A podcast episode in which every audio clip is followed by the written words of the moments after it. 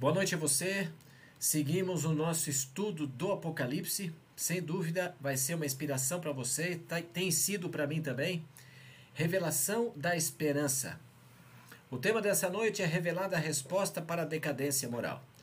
No passado, o lar era um lugar de refúgio e segurança. Através dos séculos, ele era um estável refúgio. O lar era um lugar onde as pessoas podiam fugir das tribulações, perturbações e dificuldades da vida. Entre pelas portas da sua casa e você se sentirá seguro. Terno amor e carinhosos abraços produzem uma sensação de bem-estar. O lar havia sido o lugar tradicional de ajuntamento da família, mas ele mudou muito nos últimos 20 anos. Os lares do século XXI frequentemente tornaram-se campos de batalha. Palavras como abuso, conflito, ira e hostilidade são comuns ao se descrever o lar moderno. Lemos sobre famílias que dedicam pouco tempo ao lar. Os filhos comem às pressas. Na melhor das hipóteses, eles voltam para casa a fim de comer antes de a deixarem novamente. O lar se tornou simplesmente um lugar para comer e dormir. Com ambos os pais trabalhando, em muitos casos, milhares de crianças são deixadas a si mesmas. Lemos de famílias divididas, o lar está mudando. O número de pais solteiros está crescendo na sociedade. Hoje a estrutura do lar é diferente. Aqueles que estudam o futuro estão predizendo que outra mudança terá lugar em nossos lares nos próximos anos. O que anteciparam é que ocorrerão dramáticas mudanças na família. Em primeiro lugar, elas estão predizendo que mais e mais pessoas irão trabalhar em casa.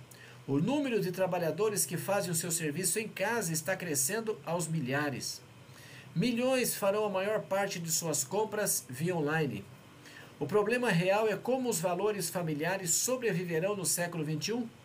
Como será a vida em sua casa? Como as coisas poderão ser diferentes? O, o que, que é que ficará do mesmo jeito? Como isso irá afetar nossa capacidade de tornar o lar o mais saudável e educativo para nossa família? Muitos pais estão seriamente preocupados sobre o que está entrando em seus lares através da internet. O lar costumava ser um santuário seguro, mas hoje tudo mudou. Através da televisão e da internet, uma enxurrada de violência, sexo e falta de decência e moralidade tem invadido nossos lares. O que está acontecendo com a sociedade? Por que anela uma vertiginosa escalada da violência, imoralidade e ambição? O que há por trás do colapso dos padrões étnicos? Sabe, como você explicaria a desonestidade empresarial dos executivos que leva as empresas à bancarrota para obtenção de ganhos pessoais? Por que é que essa escalada de violência explodiu? Parece que mais pessoas estão sendo motivadas pelo ódio. Grupos extremistas estão fazendo a sua publicidade corruptora e mentirosa em lojas sites. A alta tecnologia de mídia ardilosa que oferece sexo, violência, ganância em horário nobre está em apuros? As imagens de Hollywood penetram o lar. Mas e o conteúdo? E as mensagens que nos agridem tão poderosamente? Ouça o que o recém-casado da geração X disse. Se você navegar pelos canais da TV e da internet, não vê mais famílias. A vida familiar não faz parte dos padrões. É necessária muita fé para reintegrar o casamento em nossa visão de vida. Há muitos jovens que estão dizendo haver uma variedade de opções e talvez o casamento não seja uma delas. Dizem: viver juntos sem se casar pode ser a melhor opção para mim. Sem padrões morais, sem uma bússola moral, estamos à deriva num estado de confusão e caos social. A distorção de valores pode ocorrer justamente dentro do lar. As coisas estão mudando dramaticamente e é por causa de preocupação, é a causa de preocupação nesse século 21. Há porventura uma estrela do norte para nos guiar? Quem forma nossos valores morais? Para onde estamos sendo dirigidos? Há algo em que se apegar? São os valores morais se esfarelando debaixo dos nossos pés? A moralidade é uma questão de definição pessoal? Há alguma coisa segura o Dr. Shevert Fraser atuou como diretor do Instituto Nacional de Saúde Mental. Ele expressou as suas preocupações em seu livro esse livro que está aí. O Dr. Fraser descreveu o que chamou de uma sociedade coviolenta, que comemora o caos ao mesmo tempo que o condena.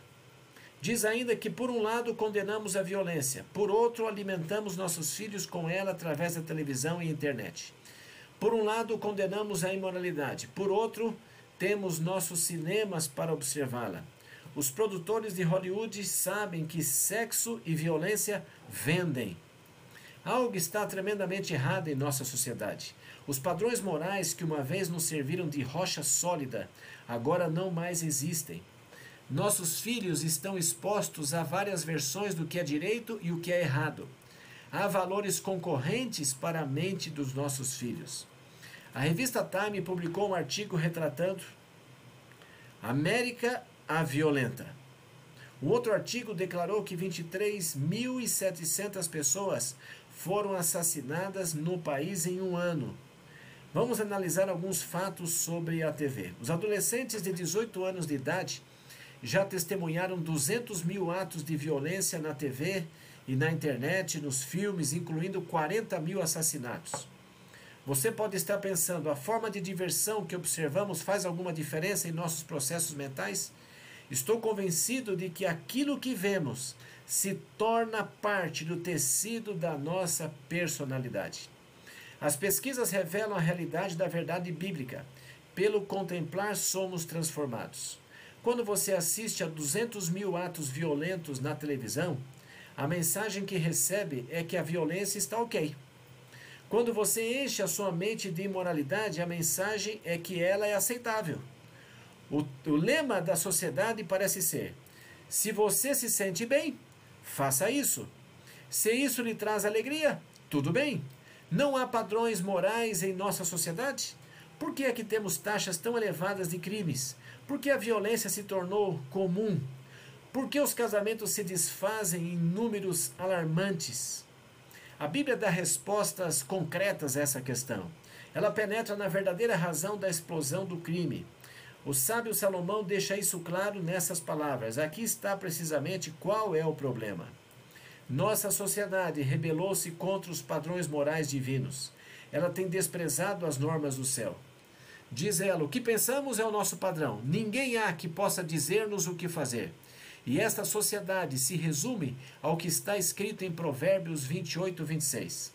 O que confia no seu próprio coração é insensato. Vê? A mente pode enganar você. Você pode justificar quase qualquer coisa se depender dos seus próprios processos de pensamento. De fato, Oséias 8, verso 7 coloca esse ponto nesses termos: porque semeiam ventos e cegarão tormentas. Temos estado a semear os ventos da violência através da mídia e estamos colhendo as tormentas do crime. Temos estado a semear os ventos da imoralidade e temos colhido os tornados do divórcio. Temos lançado a semente do sexo explícito na TV e internet e colhido uma tormenta de homens com mentes pervertidas abusando dos nossos filhos. Eis a relação de causa e efeito. Como proteger os valores morais no mundo imoral? Semeando vento, estamos colhendo tempestades. Como você pode proteger a sua mente, a mente dos seus filhos e netos? Como ser moral num mundo imoral? O livro do Apocalipse provê respostas breves e claras. Ele é uma revelação de quem? De Jesus. O último livro da Bíblia, o Apocalipse, tem uma mensagem para a última geração de homens e mulheres viventes num planeta chamado Terra. O Apocalipse tem uma mensagem para você e para mim. Ele nos convoca à moralidade, chama-nos a retornarmos aos padrões de Deus. Temos estudado Apocalipse, esta mensagem precisa ser urgentemente estendida aos nossos dias, como a pregação de Noé foi em sua época. Esta é a comunicação final para toda a humanidade. Apocalipse 14, 6 diz: Vi outro anjo voar pelo meio do céu e tinha um evangelho eterno para proclamar aos que habitam sobre a terra, toda nação, tribo, língua e povo. Eis aqui uma mensagem urgente, eis aqui uma mensagem universal, eis aqui uma mensagem que ultrapassa as fronteiras geográficas. Eis uma mensagem que penetra todas as populações em seus idiomas. É uma mensagem que corre de norte a sul, de leste a oeste. Ela alcança os confins da terra. E olha o que ela diz ainda no verso 7. Dizendo com grande voz: Temei a Deus e dai-lhe glória, porque vinda é a hora do seu juízo. Temer a Deus não significa ter medo dele, mas reverência, respeito, obediência ao Senhor. Dar glória a Ele é um chamado a glorificá-lo em nosso estilo de vida. Por quê? O texto prossegue dizendo: Adorai aquele que fez o céu, a terra, o mar e as fontes das águas. Você já notou toda a urgência contida nesta passagem bíblica? Vamos considerá-la. Temei a Deus e dai-lhe glória, pois vinda é a hora do seu juízo. Esta passagem de Apocalipse responde à pergunta da responsabilidade moral. Por que há tantos crimes e violência na sociedade? Por que há tanta imoralidade? Por que há tanta ilegalidade em nossa sociedade? Tudo gira em torno da responsabilidade moral. O juízo nos chama a responsabilidade por nossas ações. O julgamento implica e responsabiliza escolhas morais. Se eu não sou responsável pelo que eu faço, como pode o juízo divino ter-me como prestador de contas por essas ações? Se eu não tenho nenhuma responsabilidade, se sou um alcoólico porque meu pai era um bêbado e meu avô também, eu não sou responsável. Se eu for um viciado em drogas porque sofri abusos quando criança, então não posso ser imputado como responsável. Se sou um criminoso porque minha herança genética me tornou desse jeito, não posso ser responsabilizado. A sociedade em que vivemos diz aos quatro ventos que você não é responsável por suas ações. A ideia é: eu sou responsável apenas por mim mesmo. Não o sou perante um poder superior, Deus. Quando você assume a posição de não ser responsável diante de um poder supremo, e de que não há qualquer julgamento, sugere que não há padrões morais para guiar sua vida. O julgamento implica em responsabilidade e escolhas morais. Nos últimos dias da história desse mundo, Deus nos está convocando convocando homens e mulheres ao julgamento? Teria Deus um padrão de moralidade e fundamento para o juízo final? Sim, ele tem. A lei de Deus é a base da moralidade e o padrão do juízo. O livro do Apocalipse fala a uma sociedade que apregoa. Minha mente é o mais alto padrão para mim. Não há nenhum julgamento. Eu farei minhas escolhas morais. O Apocalipse diz que você sim é responsável por suas ações, pois é chegada a hora do seu juízo. Ele também chama a nossa atenção para a lei do Senhor, que é o padrão moral divino. O apóstolo Tiago, irmão de Jesus, coloca o assunto nesses termos.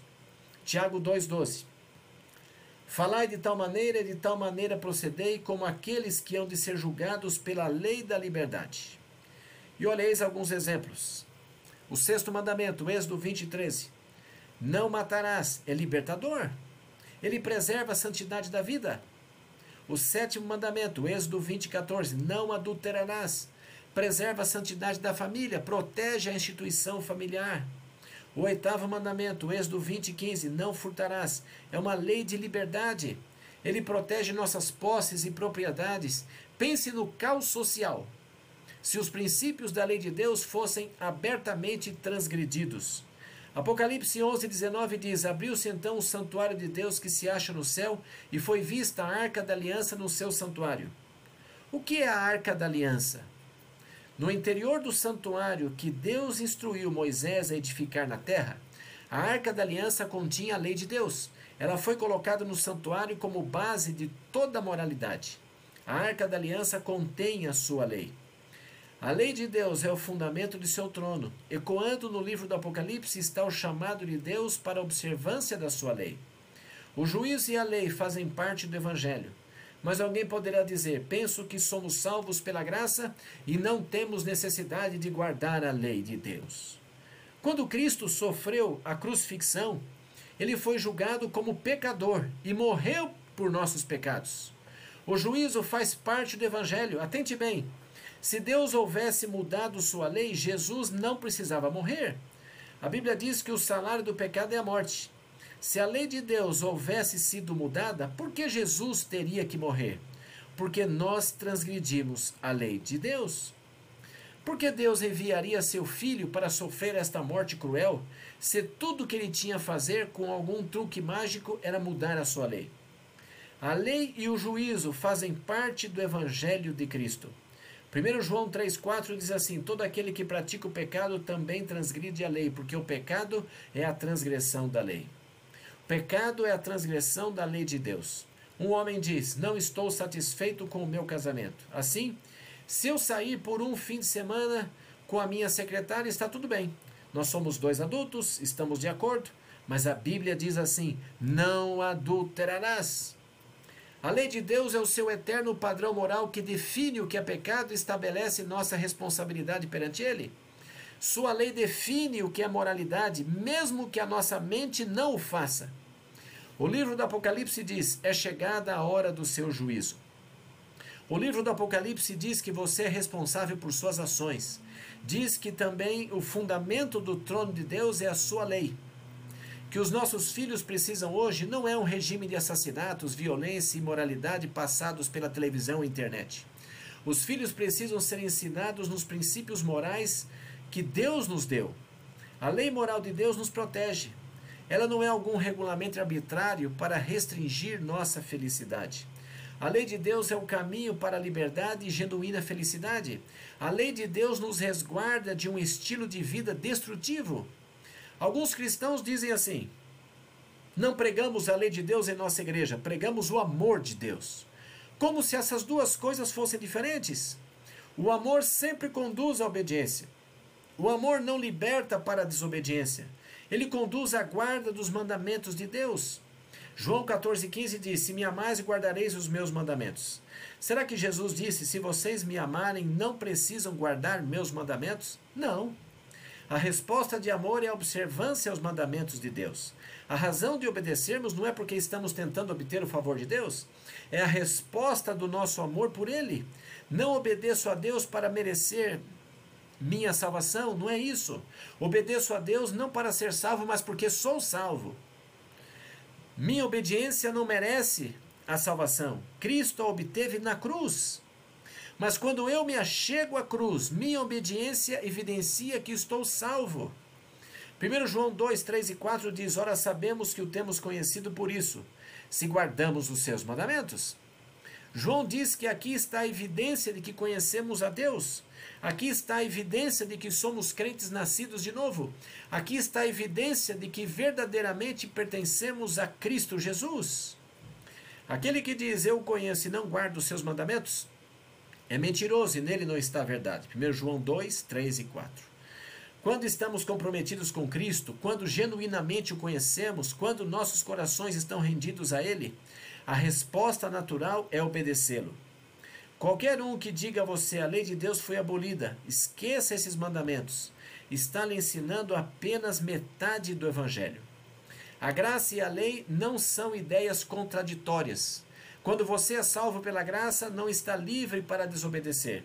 Você foi salvo para obedecer. Qual é o papel da lei de Deus? Primeiro, a salvação é totalmente pela graça. Os crentes do Antigo Testamento olhavam avante para Cristo que haveria de vir. No Novo Testamento, olhamos para Cristo que veio. Eles foram salvos pela graça futura. Nós fomos salvos pela graça presente. Mas se tudo é pela graça, qual é o papel da lei de Deus então? Pela lei vem o pleno conhecimento do pecado.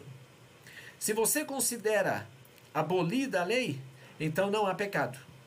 Onde não há lei, não há pecado. Pela lei vem o pleno conhecimento do pecado.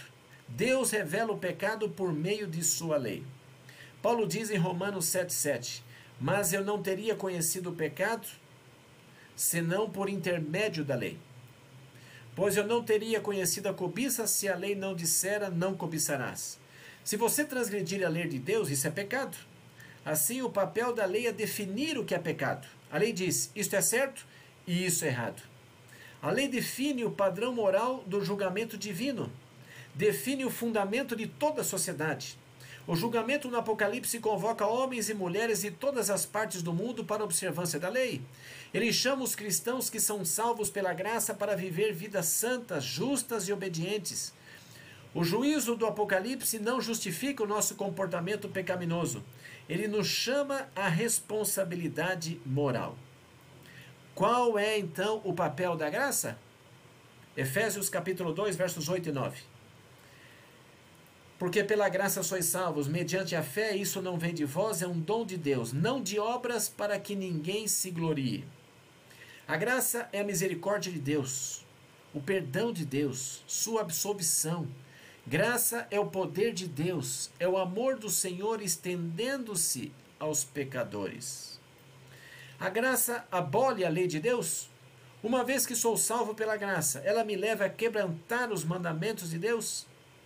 Romanos 3,31 diz assim: Olha, anulamos, pois, a lei pela fé? Não, de maneira nenhuma, antes confirmamos a lei. Paulo diz: Não pensem que abolimos a lei pela fé através da graça. Nós a estabelecemos, nós aguardamos.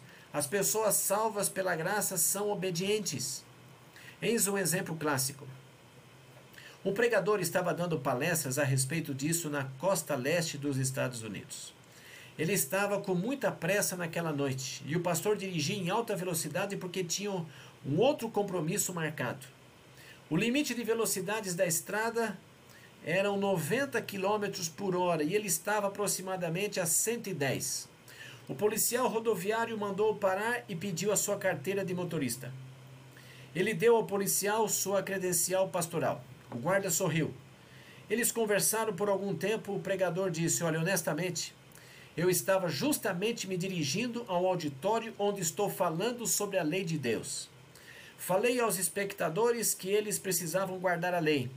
Assim, não pode o Senhor conceder-me graça só por essa vez? Porque o Senhor e eu estamos no mesmo time. O Senhor os multa depois de violarem a lei. E eu lhes digo para guardarem a lei. Eu faço com que o Senhor trabalhe menos Assim, por favor, não poderia conceder-me graça só dessa vez? E o policial disse assim: Ó, tudo bem, pastor, dessa vez você está sobre a graça, pode ir. Quando o pregador violou a lei de trânsito, o que, que ele merecia? Uma multa por excesso de velocidade, estou certo, não é? Quando ele recebeu a multa, ela podia livrá-lo da condenação da lei? Sim. Ela o isentaria da jurisdição da lei? Claro que não. Claro que não. Voltou ele para o carro e disse à esposa: Querida, não estou sob a lei, estou sobre a graça. Ele confundiu as coisas. Ele continuou a 110 km por hora porque agora se encontrava sobre a graça, certo? Não! Ele retornou ao seu carro e dirigiu mais cuidadosamente. A velocidade era 90 km por hora. Agora ele dirigia 70, 60 km horários. Olhou para os seus ombros para ver onde aquele policial estava. O que aconteceu? Ele estava agora sobre a graça e queria atender aos reclamos da lei. Jesus me salvou pela sua graça. Eu não quero desobedecer à sua lei. Ele me salvou pela graça e por isso não volto as costas aos seus mandamentos. Mateus 5,17 diz: Não penseis que vim revogar a lei ou os profetas. Não vim para revogar, vim para cumprir. Jesus não veio abolir a lei. Ele era a lei viva. O próprio Cristo obedeceu a lei, ele a cumpriu. Romanos 6,14 diz: Porque o salário não terá domínio, o pecado não terá domínio sobre vós, pois não está debaixo da lei e sim da graça. Quando o pecado tem domínio sobre você? Quando segue os seus próprios caminhos antes que os caminhos divinos. Quando você impertinentemente se desvia e transgride a lei divina, então o pecado prende, porque a Bíblia diz: o pecado é a transgressão da lei. Paulo afirma: porque o pecado não terá domínio sobre vós, pois não estáis debaixo da lei, e sim da graça. O que, que ele quer dizer por estar sob a lei? Significa que estar sob a lei como um método de salvação Quer dizer estar sob a condenação da lei porque eu a transgredi. Significa que eu confio na lei para salvar-me e não a observo. Assim estou condenado? O que é o pecado? Transgressão da lei de Deus. Sou condenado pela lei que desobedeci. Assim estou sob a lei. O que significa estar sobre a graça? Para estar sobre a graça, eu me aproximo da cruz, ajoelho-me aos pés da cruz Estar sobre a graça significa que aceitei o perdão de Cristo. Recebi sua absolvição e estou cheio de seu poder. Cristo inscreve sua lei em meu coração e na minha mente. Tenho então o desejo de obedecê-lo. A Bíblia é muito clara sobre esse assunto. Quando vamos a Jesus e nos lançamos a seus pés, ele diz: Filho, não importa o que você fez no passado, não importa quão pecaminosa tenha sido a sua vida antes. Meu filho, eu perdoo, você pode começar de novo. A lei revela a nossa necessidade. Quando olho para a lei de Deus, vejo perfeitamente quem eu sou. Não estou à altura dela. Quando vou a Jesus Cristo, quando contemplo Sua lei, vejo quantas vezes fui impaciente, quantas vezes não fui bondoso como deveria. Quando vou a Jesus, caio a seus pés. Isso foi o que Davi quis dizer. Lá em Salmo 19, verso 7, a lei do Senhor é perfeita e restaura a alma. A lei perfeita dirige-me a Jesus e eu digo: Ó oh Jesus, meu coração está quebrantado, meu coração está esmagado por causa do meu pecado. Me perdoa, Senhor. Absolve-me. Conduze-me, querido Jesus, nos caminhos da tua lei. Conduze-me, querido Jesus, à obediência. Certo homem veio a Jesus uma vez e tentou enganá-lo. O doutor da lei veio e perguntou assim: Mateus 22, 36 a 40. Mestre, qual é o grande mandamento da lei? Respondeu-lhe Jesus: Amarás o Senhor teu Deus de todo o teu coração, de toda a tua alma, de todo o teu entendimento. Este é o grande primeiro mandamento. O segundo, semelhante a este, é: amarás o teu próximo como a ti mesmo. O que Jesus estava fazendo? Sumarizando os dez mandamentos. Porque ele disse: esses dois mandamentos dependem toda a lei e os profetas. Mateus 22, 36 a 40. Está lá. Se você ama inteiramente, também amará seus semelhantes. O amor sempre leva à obediência. Os dez mandamentos da lei de Deus foram escritos pelo dedo divino em tábuas de pedra. Obedecer à lei de Deus não o coloca sob um regime de escravidão, pelo contrário, ele o livra dele. Os dez mandamentos não foram dados para restringir nossa liberdade, mas para que pudéssemos ser verdadeiramente livres. Sua concessão vem do próprio Senhor. Veja como foram apresentados. Êxodo 22. Eu sou o Senhor teu Deus, que te tirei da terra do Egito, da casa da servidão. Foi o Senhor Deus, o Senhor dos céus e da terra, que escreveu esses mandamentos com o seu próprio dedo, sobre as tábuas de pedra, como princípios morais eternos. Vamos lê-los. Êxodo 23 a 17. Não terás outros deuses diante de mim. Deus está dizendo: Eu sou supremo em sua vida. Nenhum outros deuses, nem sua casa, nem o dinheiro, nem o nem o fumo, nem o materialismo, nada mais. Adoremos ao Senhor acima de tudo. Não farás para ti imagens de escultura. Deus diz: Não me adorem através de estátuas, venham a mim diretamente. Não tomarás o nome do Senhor teu Deus em vão. Devemos amar ao Senhor o suficiente para respeitar o seu nome. Pensa nisso. No nome de Jesus. Esse nome diante do qual os anjos velam a face. Esse nome diante do qual os anjos cantam Santo, Santo, Santo. Esse nome está sendo lançado no pó com vis maldições. Lembra-te do dia do sábado para o santificar. Seis dias trabalharás e farás toda a tua obra, mas o sétimo dia é o sábado do Senhor teu Deus. Adoremos o Criador nos céus e na terra. Adoremos-no como aquele que nos fez. O quarto mandamento chama a esta geração. Honra teu pai e tua mãe, numa época em que os filhos não mais obedecem aos seus pais, quando um garoto lhes diz: Vocês não podem me dizer o que fazer. O quinto mandamento fala com relevância: Não matarás. Num tempo em que as armas nucleares estão sendo produzidas para matar pessoas, num tempo em que se exige o aborto, em que, o fran em que franco-atiradores matam crianças inocentes, há um mandamento que diz que a vida é sagrada: não matarás. Não adulterarás num tempo de imoralidade, onde é rara a pureza moral. A lei de Deus fala a esta geração. Quando a sociedade se volta contra a lei de Deus, quando há ousada imoralidade, a sociedade está a caminho do desastre. Este é um chamado para o Brasil, o mundo todo, para que retornem à obediência à lei de Deus. Não furtarás. É ainda errado furtar. É ainda errado roubar nas lojas. É ainda errado tomar algo que não te pertence. Não darás falso testemunho contra o teu próximo. Mentir ainda é errado. O mexerico ainda é errado. Arrastar o bom nome de alguém ao pó ainda é errado. Não cobiçarás. A lei dos dez mandamentos fala a esta geração. Ela apela a você e a mim. Os dez mandamentos da lei de Deus falam poderosamente à nossa sociedade hoje. O salmista revela que os seus mandamentos são eternos.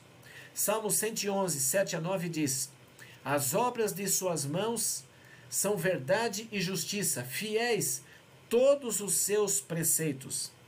Estáveis são eles para todo sempre, estabeleceu para sempre a sua aliança. Satanás perdeu o céu por causa da desobediência. Adão e Eva perderam Éden por causa da desobediência. Deus está chamando o seu povo de volta à lei dos dez mandamentos. Hebreus 8, 10 diz: Porque esta é a aliança que firmarei com a casa de Israel depois daqueles dias, diz o Senhor. Na sua mente imprimirei as minhas leis, também sobre o seu coração as escreverei. Eu serei o seu Deus, e eles serão o meu povo. Sabe, Deus diz: Porei a minha lei na mente de vocês. Sabe o que significa isso? Se a lei de Deus estiver na nossa mente, nós a conheceremos. Se a lei de Deus estiver em nosso coração, nós a amaremos. Deus terá nos últimos, dia, um, um, nos últimos dias um povo que terá a lei divina escrita na sua mente e coração. Eles amarão muito a Jesus e o obedecerão. Vamos ler uma descrição do povo de Deus nos últimos dias. Apocalipse 14, 12. Aqui está a paciência dos santos. Aqui estão os que guardam os mandamentos de Deus e a fé em Jesus. Aqui estão eles, os fiéis que guardam os mandamentos de Deus e possuem a fé em Jesus. O último capítulo do Apocalipse descreve assim os redimidos. Apocalipse 22, 14. Bem-aventurados aqueles que guardam seus mandamentos para que tenham direito à árvore da vida. Algumas versões bíblicas assim reproduzem o texto: Bem-aventurados aqueles que guardam os seus mandamentos para que tenham direito à árvore da vida. Está ali. E entrem na cidade pelas portas. Cristo nos perdoa. Ele diz: Vinde a mim, meus filhos. Ele nos concede misericórdia. Cristo olha diretamente em nossos olhos e diz assim: Olha, eu tenho algo especial que desejo fazer por você. Quero mudar a sua vida. Eu gostaria de torná-lo um novo homem, uma nova mulher. Gostaria você de dizer-lhe: Jesus, entra em minha vida. Jesus, faze por mim o que é impossível realizar por mim mesmo. Há muitos anos, certa mãe levou seu filhinho para ouvir um célebre eh, pregador de Night Mood, famosíssimo. Depois do sermão, ela ficou numa fila de cumprimentos com uma razão. Ela queria que o seu filho apertasse a mão do evangelista Moody. Quando o garoto se aproximou do pregador, ele fechou seus punhos e recusou cumprimentar Moody. A mãe ficou toda embaraçada. Ela insistiu, tentou persuadi-lo, apanhou a mão do garoto, tentou colocá-la nas mãos do pregador. O rapazinho não abriu os dedos. Quando finalmente fez, havia umas poucas e belas bolinhas de gude em suas mãos. Ele pensava que o pregador iria ficar com todas as suas bolinhas. Aqui você tem se apegado, meu amigo. O que o prende? Há algo mais importante para você do que estender a mão e apertar a mão de Jesus agora? A sua graça perdoará o seu passado. A sua graça transformará a sua vida. A sua graça o tornará um novo homem, uma nova mulher. Aprecio muito um velho hino que diz assim: olha, graça de Deus, infinito amor, graça do céu, dom divinal. Por sua morte em amargador, Cristo me trouxe esse amor real. Graça, graça, fonte de paz que Jesus me deu. Graça, graça maior do que o pecado meu. Maravilhosa, infinita, incomparável graça livremente concedida a todos os que creem. Sua graça flui do trono divino para o seu coração agora. Por que não recebê-la e a ela se apegar enquanto oramos? Entregue-se. Vamos orar. Obrigado, Senhor, porque a graça está estendida a todos nós. Não merecemos, mas ela foi dada por Jesus. Por favor, Senhor, perdoa-nos. Queremos viver a experiência da salvação em Cristo Jesus. Por favor, salva-nos. Em nome de Jesus Cristo. Amém. Que bom que você esteve acompanhando, que a